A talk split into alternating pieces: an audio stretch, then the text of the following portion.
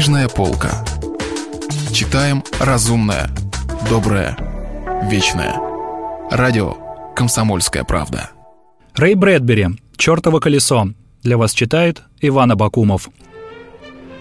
Как ветер октября прилетели в городок аттракционы. Будто из-за холодного озера, стуча костями в ночи, причитая, вздыхая, шепча над крышами балаганов в темном дожде, черные летучие мыши. Аттракционы поселились на месяц возле серого, неспокойного Октябрьского озера под свинцовым небом, в черной непогоде гроз, бушующих все сильней. Уже шла третья неделя месяца, был четверг.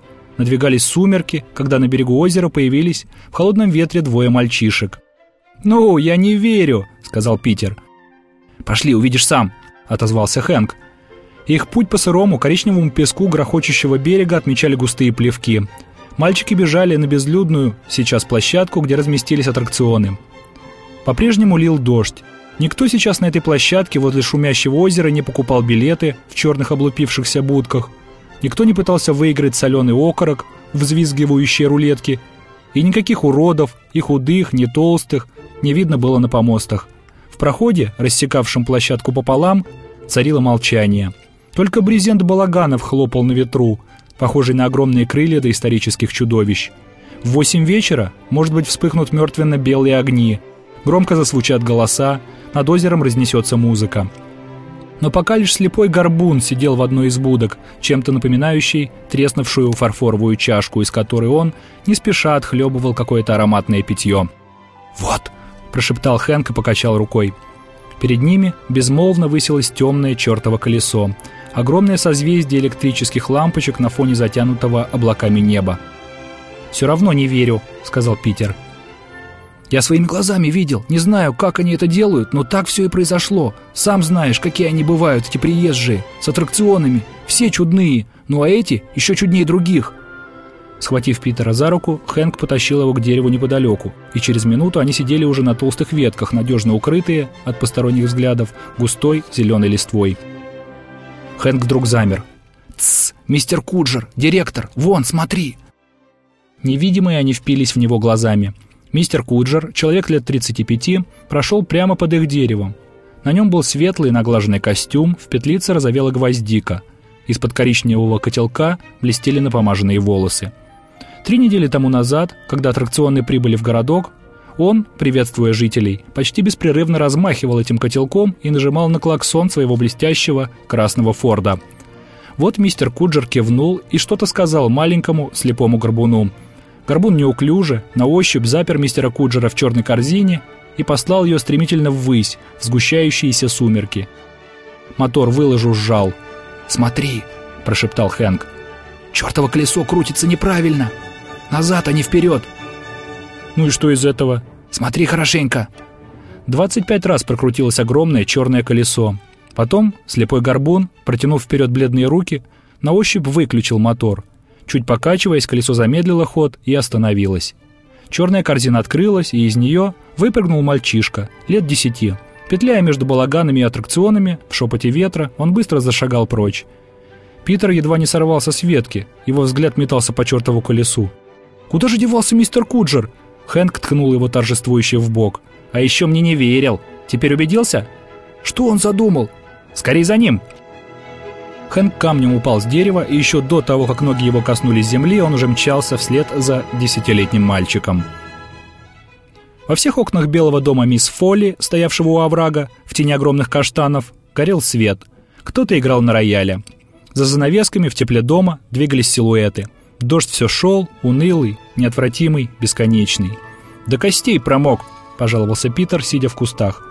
«Будто из шланга окатили. Сколько нам еще ждать?» «Тише», — прошептал Хэнк из-за завесы дождя. Следуя за мальчиком от самого чертова колеса, они пересекли весь городок, и темные улицы привели их к дому мисс Фолли, на край оврага. И сейчас в теплой столовой дома незнакомый мальчик обедал, уписывая за обе щеки сочные отбивные из барашка и картофельное пюре. «Я знаю, как его зовут», – торопливо зашептал Хэнк.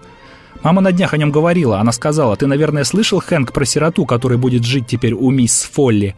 Его зовут Джозеф Пайке. Недели две назад он пришел к миссис Фолли прямо с улицы. и рассказал, что он сирота, бродяжничает, и спросил, не найдется ли ему чего-нибудь поесть. И с тех пор их с миссис Фолли водой не разольешь. Это мне рассказала мама. Хэнк замолчал, не отрывая взгляда от запотевшего изнутри окна. С носа его падали капли. Он стиснул локоть Питера, сжавшегося от холода. «Он мне сразу не понравился, Пит. Еще в первый раз, как я его увидел. Он злой какой-то». «Я боюсь», — захныкал уже не стесняясь товарища Питер. «Мне холодно. Я хочу есть и не понимаю, что здесь делается». «Ой, ну и туп же ты!» И Хэнк с презрительной гримасой досадливо тряхнул головой. Соображать надо, аттракционы приехали три недели назад, и примерно тогда же к миссис Фолли заявился этот противный сиротка. А ее собственный сын умер когда-то ночью, зимой, давным-давно. И она с тех пор так и не утешилась. А тут вдруг появился противный сиротка и стал к ней подлизываться. «Ох!» — почти простонал, трясясь Питер. «Пойдем!» Дружным шагом они подошли к парадному и застучали в дверь молотком с львиной мордой. Не сразу, но дверь отворилась, и наружу выглянула миссис Фолли. «Входите, вы совсем промокли», — сказала она, и они вошли в переднюю. «Что вам нужно, дети?» — спросила, наклонившись к ним, эта высокая дама. Ее полную грудь закрывали кружева, лицо у нее было худое и бледное, волосы седые. «Ведь ты Генри Уолтерсон, не так ли?» Хэнк кивнул, глядя испуганно в столовую. Незнакомый мальчик оторвался от еды и через открытую дверь тоже посмотрел на них. «Можно нам поговорить с вами наедине, мэм?» Похоже было, что эти слова несколько удивили миссис Фолли — Хэнк, между тем, прокравшись на цыпочках к двери в столовую, тихонько притворил ее и после этого прошептал. «Мы хотим предупредить вас кое о чем. Об этом мальчике, который у вас. О сироте». В передней повеяло холодом. Миссис Фолли как будто стала еще выше. «В чем дело?» «Он приехал с аттракционами, и никакой он не мальчик, а взрослый. И он придумал жить у вас, пока не узнает, где у вас лежат деньги. А когда узнает, то как-нибудь ночью убежит с ними и тогда люди начнут его разыскивать. Но ведь они будут разыскивать десятилетнего мальчика. И даже если взрослый, которого зовут мистер Куджер, окажется совсем рядом, им и в голову не придет, что он и есть тот мальчик, который украл деньги. Почти прокричал Хэнк. «О чем ты говоришь?» Сухо произнесла миссис Фолли, повысив голос. «Об аттракционах, о чертовом колесе и этом приезжем, мистере Куджере. Чертово колесо крутится назад, и я не знаю как, но мистер Куджер от этого становится все моложе, моложе и превращается, наконец, в мальчика и приходит к вам. Но этому мальчику нельзя доверять, ведь когда ваши деньги будут у него, он снова сядет в чертово колесо, но теперь оно будет вертеться вперед, и он опять станет взрослым, а мальчика уже не будет. «Спокойной ночи, Генри Уолтерсон, и никогда больше не приходи сюда!» — крикнула мисс Фолли.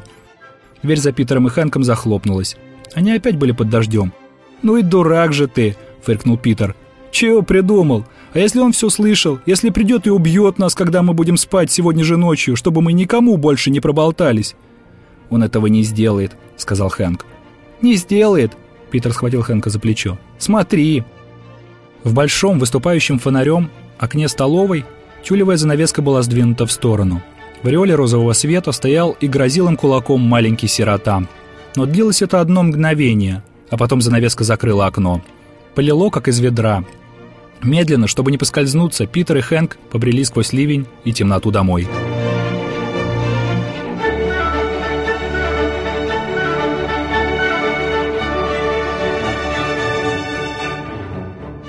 За ужином отец посмотрел на Хэнка и сказал, «Будет чудо, если ты не заболеешь воспалением легких. Ну и вымок же ты. Кстати, что там за история с аттракционами?» Поглядывая на окна, дребезжащие под порывами ветра и дробью капель, Хэнк ковырял вилкой пюре. «Знаешь мистера Куджера, хозяина аттракционов, пап?» «С розовой гвоздикой в петлице?» «Он самый», — Хэнк поднял голову. «Значит, ты его видел?» «Он остановился на нашей улице, в пансионе Мисс О'Лири. Его комната выходит окнами во двор. А что?» «Просто так», — ответил краснее Хэнк. После ужина Хэнк позвонил по телефону Питеру. Питера на другом конце провода терзал кашель. «Послушай, Пит», — сказал Хэнк, я все понял до конца. Этот несчастный сиротка, Джозеф Пайке, заранее хорошо продумал, что ему делать, когда он завладеет деньгами мисс Фолли. И что же он придумал? Он будет околачиваться у нас в городке под видом хозяина аттракционов, будет жить в пансионе мисс О'Лири. И никто на него не подумает. Все будут искать мальчика-воришку, а воришка будто сквозь землю провалился. Зато хозяин аттракционов будет спокойненько повсюду разгуливать. И никому в голову не придет, что это его рук дело. А если аттракционы сразу снимутся с места, все очень удивятся и могут что-нибудь заподозрить. «Ой, ой», — заныл шмыгая носом Питер. «Так что надо действовать быстро», — продолжал Хэнк. «Никто нам не поверит. Я попробовал рассказать родителям, а они мне, какая чушь. – прохныкал Питер. «И все равно надо действовать сегодня же вечером. Почему? Да потому что теперь он постарается нас убить. Мы единственные, кто знает, и если мы скажем полиции, чтобы за ним следили, что он притворился сиротой, чтобы украсть деньги миссис Фолли, покоя у него больше не будет. Готов спорить, сегодня вечером он что-нибудь предпримет.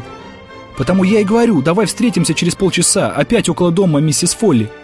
Ой, снова заныл Питер. Так ты что, умереть хочешь? Нет, не хочу, помедлив ответил тот. Тогда о чем мы разговариваем? Значит, встречаемся у ее дома. И готов спорить. Сегодня же вечером увидим, как сирота смоется с ее деньгами и побежит сразу к аттракционам. А миссис Фолли в это время будет крепко спать и даже не услышит, как он уйдет. В общем, я тебя жду. Пока, Пит. Молодой человек, сказал отец за спиной у Хэнка, едва тот положил трубку. Вы больше никуда не пойдете. Вы отправляетесь в постель. Вот сюда. Он провел Хэнка вверх по лестнице. Я заберу всю твою одежду. Хэнк разделся. «Больше, надеюсь, у тебя в комнате одежды нет? Или есть?» — спросил отец. «Больше нет. Остальная в стенном шкафу в передней», — ответил горестно вздохнув Хэнк. «Хорошо», — сказал отец, вышел, закрыл за собой дверь и запер ее на ключ. Хэнк стоял голышом. «Ну и ну», — пробормотал он. «Укладывайся», — донеслось из-за двери.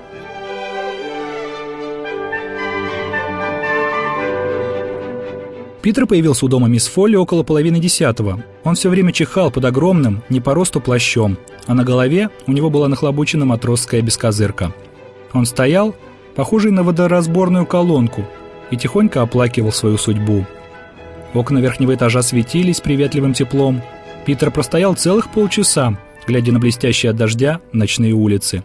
Наконец, в мокрых кустах метнулось и зашуршало что-то светлое. «Это ты, Хэнк?» — спросил Питер, вглядываясь в кусты.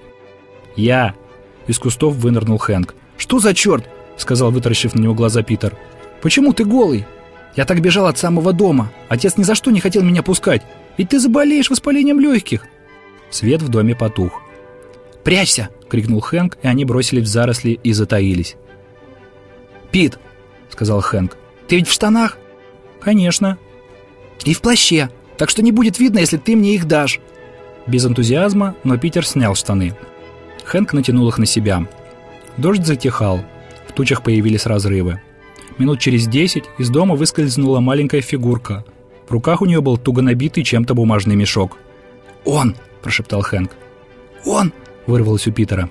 Сирота побежал. «За ним!» – крикнул Хэнк. Они понеслись между каштанами, но за сиротой было не угнаться. Сбежали за ним на холм, потом по ночным улицам вниз – Мимо сортировочной станции, мимо мастерских, к проходу посередине безлюдной сейчас площадки с аттракционами. Они здорово отстали. Питер путался в тяжелом плаще, а у Хэнка зуб на зуб не попадал от холода. Им казалось, будто шлепанье голых пяток Хэнка слышно по всему городу. «Быстрее, Пит! Если он раньше нас добежит до чертова колеса, он снова превратится во взрослого, и тогда уже нам никто не поверит. Я стараюсь быстрее!» Но Пит отставал все больше. Хэнк шлепал уже где-то далеко впереди э э э оглядываясь, дразнил их сирота. Потом стрелой метнулся вперед и стал для них всего лишь тенью, где-то вдалеке. Тень эта растворилась во мраке, царившем на площадке с аттракционами. Добежав до края площадки, Хэнк остановился, как вкопанный. Чертово колесо, оставаясь на месте, катилось вверх. Вверх, будто погруженная во мрак земля поймала в свои сети огромную многозвездную туманность. И так крутилась теперь, но только вперед, а не назад – и в черной корзине сидел Джозеф Пайки. И то сверху, то сбоку, то снизу, то сверху, то сбоку, то снизу, смеялся над жалким маленьким Хэнком внизу, на земле, а рука слепого горбуна лежала на рукоятке ревущей, блестящей от масла черной машины, благодаря которой крутилась и крутилась, не останавливаясь чертово колесом. Снова шел дождь, и на дорожке, делившей площадку с аттракционами на две половины, не видно было ни души. Не крутилась карусель, только ее грохочущая музыка разносилась далеко вокруг. И Джозеф Пайки то взлетал в облачное небо, то опускался, и с каждым оборотом колеса становился на год старше. Менялся его смех, звучал глубже голос, менялась фигура, форма лица. Он сидел в черной корзине и несся, несся по кругу, вверх-вниз, вверх-вниз, и смеялся в неприветливое серое небо, где мелькали последние обломки молний. Хэнк бросился к горбуну, стоявшему у машины. На ходу, пробегая мимо балагана, вырвал из земли костыль, один из тех, на которых крепился брезент. Хэнк ударил горбуна металлическим костылем по колену и отпрыгнул в сторону. Горбун взвыл и начал падать вперед. Падая, он вцепился снова в рукоятку мотора, но Хэнк уже был возле него и, размахнувшись, ударил костылем по пальцам. Горбун взвыл, отпустил рукоятку и попытался было легнуть Хэнка. Хэнк поймал ногу, дернул. Горбун поскользнулся и упал в грязь. А чертово колесо все крутилось, крутилось. «Останови, останови колесо!» — закричал то ли Джозеф Пайки, то ли мистер Куджер. «Не могу подняться!» — стонал Горбун.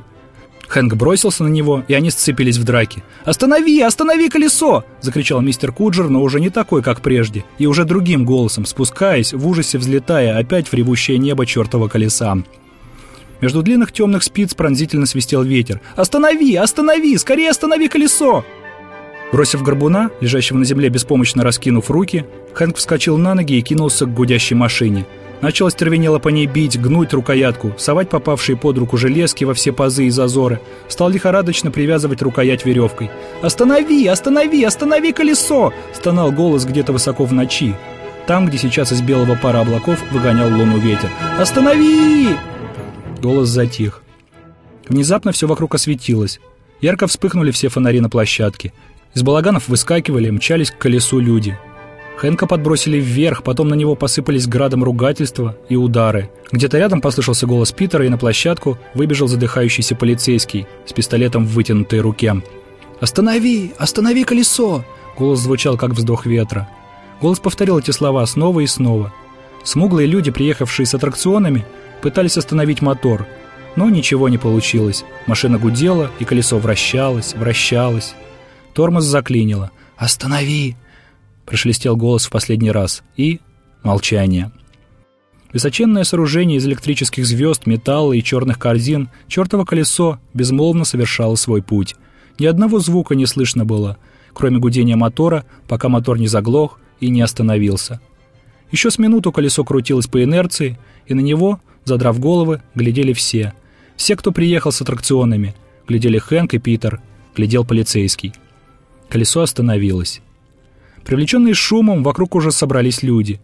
Несколько рыбаков с озера, несколько железнодорожников. Колесо жалобно взвизгивало, стонало, тянулось вслед за улетающим ветром. «Смотрите! Смотрите!» — почти разом закричали все. И полицейские, и люди, приехавшие вместе с аттракционами, и рыбаки. Все посмотрели на черную корзину в самом низу. Ветер, дотрагиваясь до корзины, мягко ее покачивал. Тихо ворковал в вечерних сумерках над тем, что было в черной корзине — над скелетом, у ног которого лежал бумажный мешок, туго набитый деньгами, а на черепе красовался коричневый котелок. Рэй Брэдбери. «Чёртово колесо». Для вас читал Иван Абакумов. Если вы пропустили главу любимого произведения или хотите послушать книгу целиком, добро пожаловать к нам на сайт kp.ru слэш радио раздел «Книжная полка». «Книжная полка». Читаем разумное, доброе, вечное.